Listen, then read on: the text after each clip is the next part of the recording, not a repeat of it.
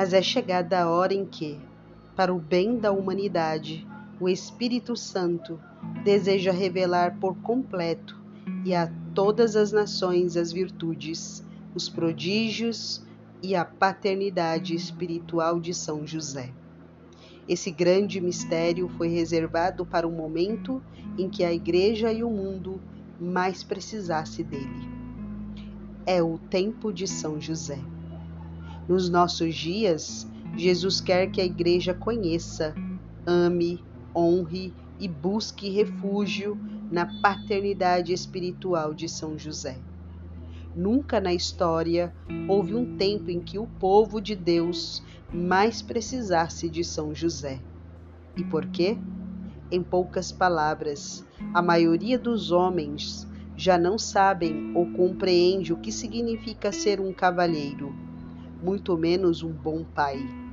As crianças têm crescido com maus exemplos de paternidade. Isso quando crescem com algum pai. Contracepção, pornografia, aborto, confusão de gênero, depravação, igrejas vazias, corrupção do clero e caos cultural são apenas alguns dentre os frutos de uma sociedade que carece de homens e paz de verdade. Jesus quer chamar nossa atenção para a paternidade espiritual de São José, a fim de corrigir esses erros e restabelecer a ordem na igreja e no mundo. O que esperar, então, da paternidade espiritual de São José? O que ele fará por nós? São José nos ama e por isso ele fará com prazer as mesmas coisas que um pai biológico faz pelos seus filhos, mas em nível espiritual. Ele vai nos alimentar, abrigar, vestir, educar, proteger e corrigir espiritualmente. Esse é o papel de um pai. A parte, a correção, ele fez todas essas coisas por Jesus, nosso irmão. E é claro que São José também atendeu por muitos anos as necessidades físicas de Jesus.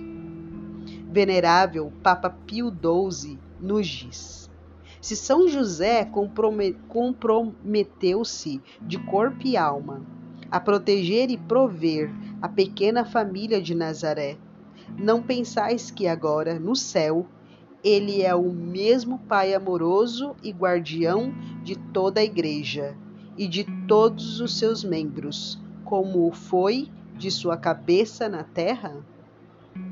Pelo mesmo fato de que a Santíssima Virgem é a mãe de Jesus Cristo, ela é a mãe de todos os cristãos, a quem deu a luz no Monte Calvário, em meio aos extremos suplícios da redenção Jesus Cristo é, de algum modo, o primogênito dos cristãos, os quais, pela adoção e pela redenção, são seus irmãos.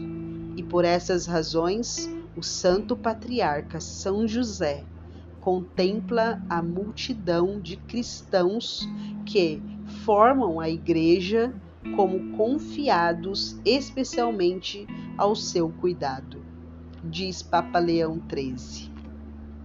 Santa Teresa de Ávila diz: quem não encontrar um mestre que lhe ensine a oração, tome este glorioso santo como mestre e não errará o caminho. Tal como os pais mais amorosos e dedicados, São José está pronto para acolhê-lo na segurança dos sacramentos e ensinamentos da Igreja para vesti-lo com virtudes, educá-lo na vida interior, protegê-lo sob o manto paterno e corrigi-lo quando necessário. Estar sob o manto paterno de São José é um enorme, é uma enorme graça na vida espiritual. Na tradição carmelita, o manto de São José é um tema muito recorrente em representações artísticas do santo. Seu manto é um símbolo de segurança e proteção paternal. Assim como Maria protege os seus filhos sob o seu manto materno, São José, amorosamente, protege os seus filhos sob o seu manto paterno. Na tradição devocional, aqueles que amam a São José às vezes rezam a novena ao manto sagrado. As novenas duram normalmente nove dias, mas a do manto sagrado consiste em 30 dias de oração, em honra aos 30 anos que São José viveu com Cristo. A novena do manto sagrado é considerada uma das mais eficazes de todo o tesouro da Igreja. Ponha-se sob o manto paternal de São José.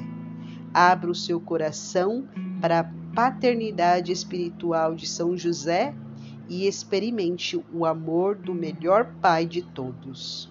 Papa Leão XIII diz: é, portanto, conveniente e sumamente digno do bem-aventurado José, que, assim como tutelava a família de Nazaré, provendo-lhe em todos os momentos, ora proteja e defenda com o manto do seu patrocínio celeste toda a Igreja de Cristo.